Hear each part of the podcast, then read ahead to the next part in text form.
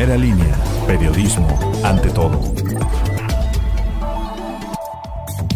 Hoy es jueves 1 de abril, le informa Hugo de la Cruz Sánchez. Bienvenidos al podcast de primera línea. Daños materiales por varios miles de pesos dejó como saldo el choque entre el tren y un tractocamión tipo góndola cargado con varias toneladas de tierra. El siniestro ocurrió sobre el crucero ferroviario ubicado en la carretera federal tramo Azumbilla El Seco, perteneciente al municipio de Cañada Morelos. El municipio de San Antonio Cañada es la localidad de la región de Tehuacán que cuenta con menor cobertura de agua potable, pues se estima que solamente el 4.3% de las viviendas cuentan con dicho recurso. Con golpes en cabeza y fracturas resultaron dos trabajadores al caer cuando se encontraban descargando mercancía de un tractocamión. Todo esto sucedió en el interior de la tienda de autoservicio Axapac, ubicada sobre la avenida Independencia Oriente. Durante la contingencia sanitaria incrementó la explotación de menores de edad en el municipio de Tehuacán, por lo que autoridades municipales están coordinando para tomar acciones. Elsa María Amador Cabrera, presidente del sistema DIF municipal, reconoció que en la ciudad se están registrando casos de explotación infantil severo. La pandemia no ha sido impedimento para que los migrantes intenten buscar el sueño americano, es lo que aseguró el sacerdote y activista Anastasio Hidalgo Miramón, quien manifestó que en Tehuacán incrementó la presencia de indocumentados entre un 5 y 10%. Luego de que el gobierno de Puebla anunciara el pasado lunes que los eventos sociales ya están permitidos, el director de Protección Civil en Tehuacán, Luis Santamaría Mayo, informó que la dependencia se asegura de que los salones de fiestas cumplan con protocolos establecidos, tal y como es la aplicación de la prueba rápida de COVID-19. Morenistas de Tehuacán se pronunciaron en contra de la designación de Pedro Tepole Hernández como candidato a la presidencia municipal de la ciudad. Calificaron el proceso de designación con irregularidades y además advirtieron que habrá más impugnaciones. El dólar se compra en 20 pesos con 13 centavos y se vende en 20 con 63. La temperatura ambiente para este día es de 26 grados centígrados en la máxima y 12 en la mínima.